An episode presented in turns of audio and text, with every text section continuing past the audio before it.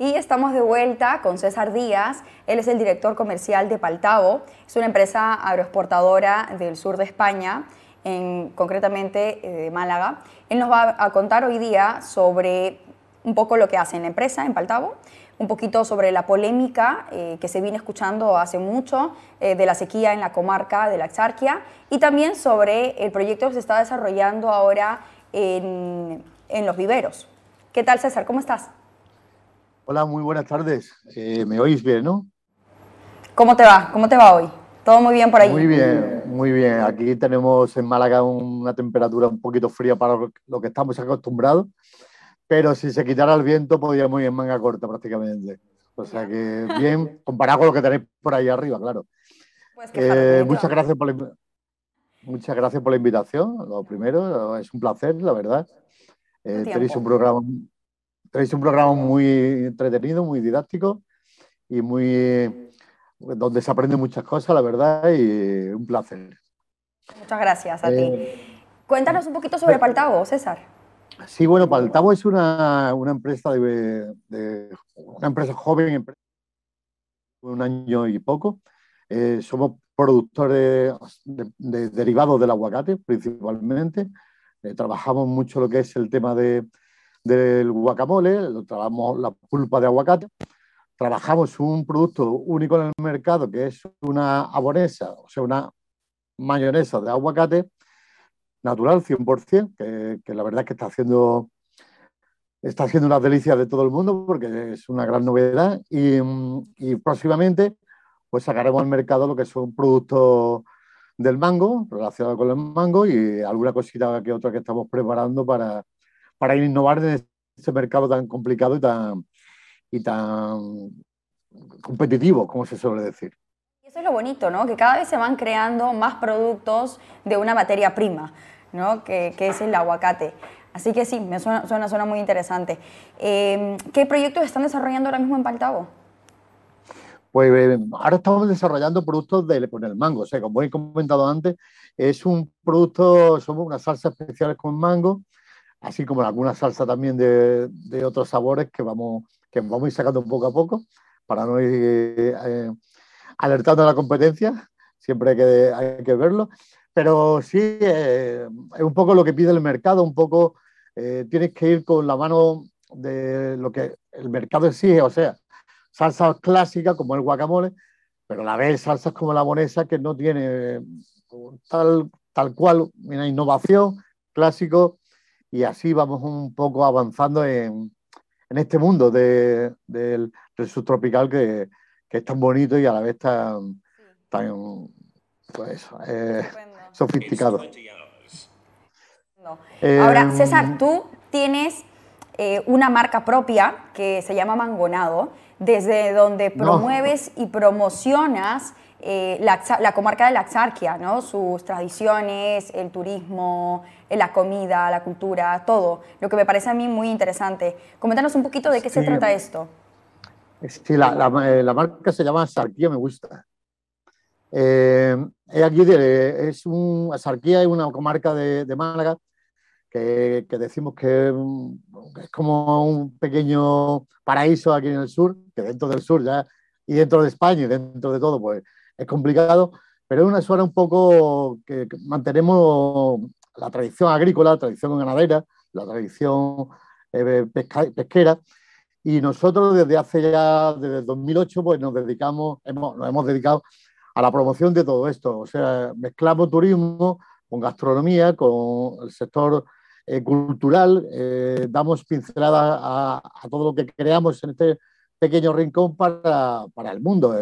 La verdad es que es una zona que si no la conocéis deberíais de conocerla, que tiene mucho, mucho que ofrecer y ahora en Fitur, pues claro, estamos también de turismo, pero bien, eh, somos la zona también para que lo sepáis, más productora de mangos y de aguacates de toda Europa.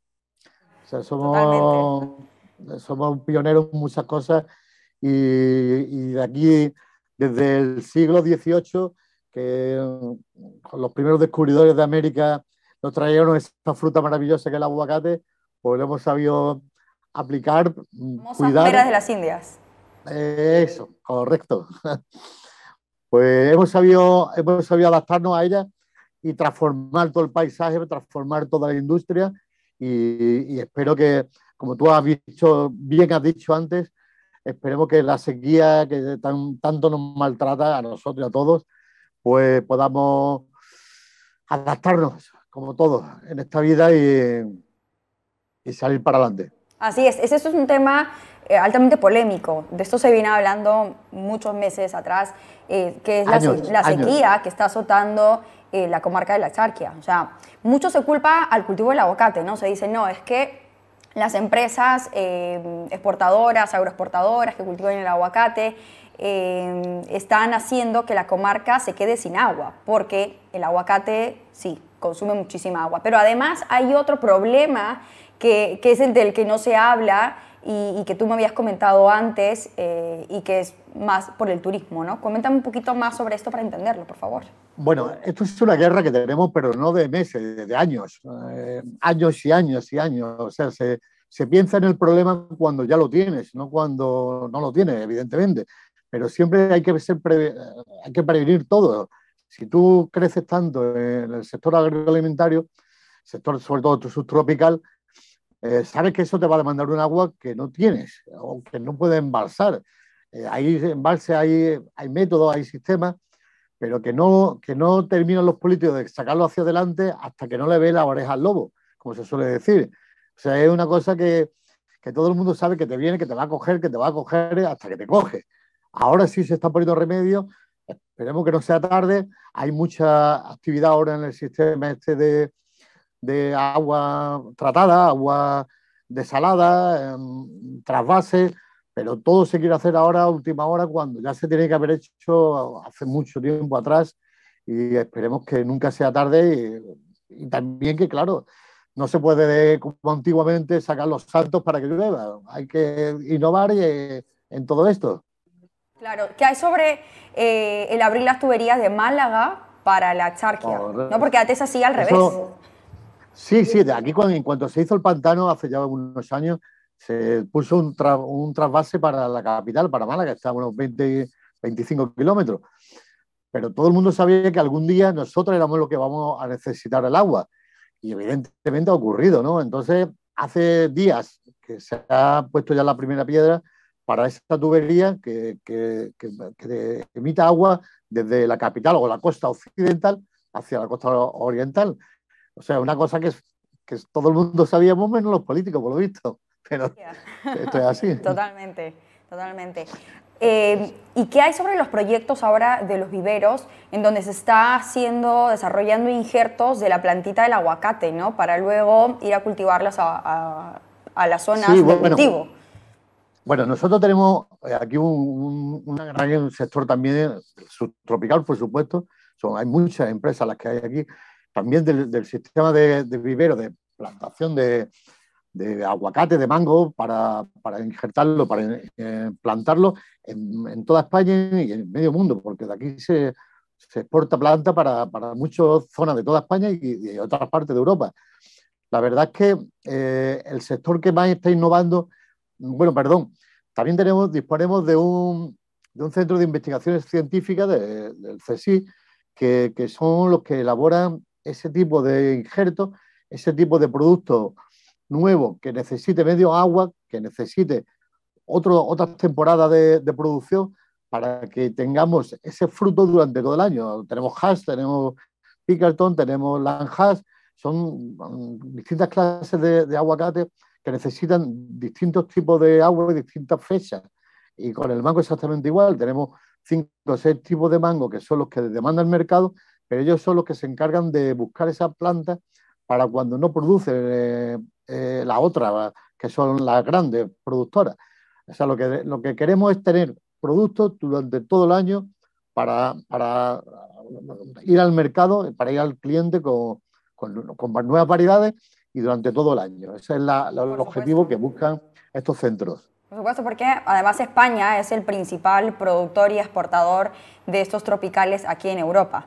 Entonces, sí. Em, también se habló mucho de que hay las empresas, o sea, que la mayoría de empresas agroexportadoras que cultivan estos frutos tropicales, pues están alojadas claramente en el sur, que es la zona tropical de España, y que están mudando sus empresas de Málaga o Granada, por ejemplo, que es donde está el problema de la sequía por la comarca, eh, a Huelva. Y tú me, decías, no, es que realmente no es que se estén, o sea, están ampliando sus tierras, pero mm, están ya solucionando el problema. Entonces quería que me cuentes un poquito mejor esto. Sí, mira, aquí, aquí, eh, aquí lo que se está viendo es muchos inversores, mucho em, capital eh, de, zonas como, como Chile, como México, como Perú, como Estados Unidos. Eh, de esas partes están viniendo grandes potentes, muy, marcas muy potentes internacionales aquí a invertir aquí, en la zona. Nosotros lo que estamos expandiendo es eh, el producto, o sea, esa, esa, esa máquina de, de, hacer plantas, por decirlo de alguna forma, esos viveros sí están exportando a, a, distintas zonas. Pero los inversores internacionales están buscando esta zona para invertir y para venirse aquí, para alojarse como, como puerta de Europa como puerta de, Sudamérica y, del continente africano, por supuesto, hacia, hacia Europa. Y, son muchas las empresas que, tenemos aquí ahora mismo instalándose y ya instaladas. Algunas con, ya con, naves y, su, desarrollo empresarial al completo, otras eh, instalando como, como el capital humano primero, desde, desde oficinas, desde, desde centros de, trabajo, para, para ir ampliando luego pero la verdad es que no podemos quejarnos. Eh, eh, tenemos una zona privilegiada, tenemos todo lo que se puede querer, como se puede decir, y, que nos quieran venir aquí con nosotros no es, no es extraño. Sí, eso es verdad. Eh, está habiendo cada vez más inversión en, en Málaga, en Granada, en toda la zona tropical, que yo creo que eso es muy bueno para el desarrollo de, de toda esta región. ¿no? Así que, claro, muy interesante. Y, y, como, y, como, hemos dicho al principio, y ampliando nuevos, nuevos productos, nuevos, nuevos productos eh, elaborados y nuevos productos eh, plantados, ¿no? porque aquí ya la pitaya se está haciendo ya un lugar importante en la zona, ya hay una, una, una extensión importante, eh, la papaya, el, bueno, el, el cuncuá, el níspero de toda la vida que hemos tenido aquí también. O sea, estamos, estamos desarrollando ya una, una amplia gama de subtropicales que, que, creemos que es interesante para, para no centrarnos en, mango y, aguacate, que ya son los reyes del mercado. Pero también es verdad que se está dejando de cultivar ciertos, ciertas frutas o ciertos productos em, para cultivar otros, ¿no? O sea, por ejemplo, hay menos cultivos ahora de, podría ser chirimoyas, y hay más de aguacate. Eh, eso es lo que te iba a referir. Eh, el aguacate cuando se empezó a producir en mayores cantidades fue la zona de Granada, la costa de Granada, que después ido dejando un poco de lado el aguacate, centrándose más en la chirimoya y en el mango.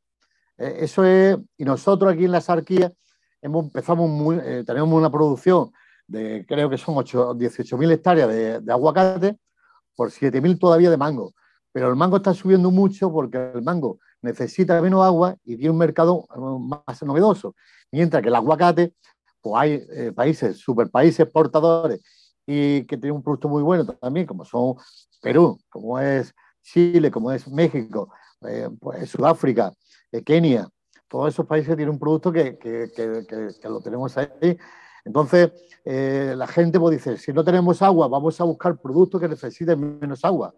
Eh, en, su momento se quitaron huertas para plantar eh, los subtropicales y ahora el mercado está, eh, la tendencia es a ir a, eso, ese producto que necesite ese bien tan escaso que es el agua.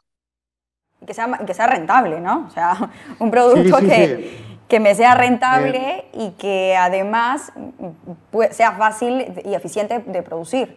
No, o si no hay agua, pues me busco algo que pueda cultivar que necesite menos agua. el, aguacate, por desgracia, hay muchas fincas, muchos pequeños agricultores que están cortando, están talando árboles para, para no perder cosecha porque, por lo que está pasando, por la sequía. De hecho, este año la producción se va al 50% menos que, que hace dos años, por ejemplo. Y eso es, mucho... Ese es un problema que ha habido este año con la producción de aguacate de, de España. ¿no? O sea, ha habido menos producción y además, por la falta de agua, ha hecho que los calibres hayan salido o sea, más pequeños. ¿no? O sea, abunda ahora mismo en el mercado eh, fruta muy, muy pequeña. Sí, eh, eh, el mercado europeo, tú lo sabes bien, que, lo que demanda es calibre grande, son calibre aguacate bonito de ver, son productos atrayentes al, cliente a la vista. Claro, si tú no tienes ese producto, si encima eh, no, no, llega a la producción a, lo que demanda, pues la verdad es que muchos, muchos han optado por cortar árboles y, bueno, y salvar la temporada como se puede, como hemos dicho al principio. Ya pasó con el mango también. Y bueno, a, pasar el temporal. Eh, hay siempre esperanza. se le ve también el precio, porque luego hay que eh, importar más fruta eh, de países que sí tengan esos calibres gordos. Ha pasado lo mismo con Israel, que no hay calibres gordos, pues hay que traer de Marruecos o hay que conseguir de Perú o hay que conseguir de Colombia, quienes tengan los calibres gordos para poder llenar en el mercado o compensar de alguna forma el que aquí hay, abunde el calibre pequeño, ¿no? Entonces sí, pues lamentablemente es un, es un problema eh, que se ha dado por la sequía, eh, acabamos de comentar esto, y espero que... Pero bueno, Espero que la solución que están poniendo haga que ahora se mejore el cultivo de, este producto. Sí, yo creo, yo creo, que, la lección está aprendida. Sabemos que nunca llueve a gusto de todos. Eh, sabemos que hay unas limitaciones. Sabemos que hay que coexistir con el turismo, que es la otra gran fuente de riqueza de la zona. El turismo aquí, pues como tú bien has dicho antes también, abarca muchísimo, eh, sobre todo el turismo rural. Aquí es enorme, hay muchísimas casas en el campo que necesitan mucha agua, tienen piscinas todas, tienen su, su, ducha, sus cosas, que necesitan mucha agua, que eso siempre es mi guerra.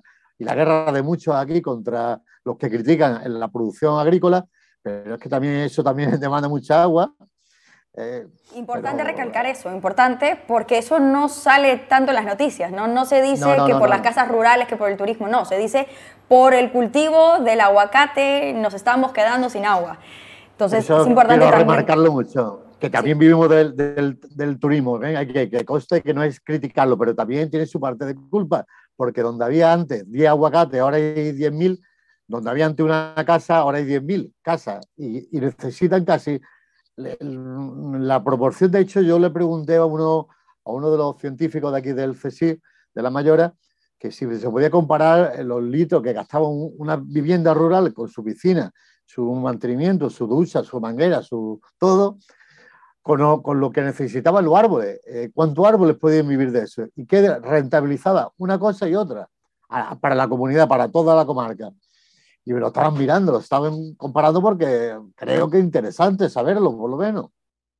No se pierda nada, o sea, que pueda seguir, que haya un equilibrio entre el turismo y entre lo que da dinero y trabajo eh, en, la comarca, ¿no? que es el cultivo de estas, de estas frutas, de, del aguacate y del mango. Entonces, pues nada, espero que se llegue a ese equilibrio pronto con la solución que están poniendo ahora y que la cosa mejore. Yo creo que sí, que bueno, los políticos aprenden, como todos, vamos aprendiendo y, a base de muchos golpes pues, cogemos el camino y el sendero. O sea, que o aprendemos o nos la pegamos. Así es. Pues muchas gracias César por habernos contado eh, con más detalle esto, porque la verdad es que es un tema polémico. Yo quería conocer esto y quería poder también dar esta información al resto de personas que nos ven para que se enteren de lo que realmente está sucediendo. ¿no? Muchas gracias César por tu tiempo y, por haber estado aquí hoy en Tinku.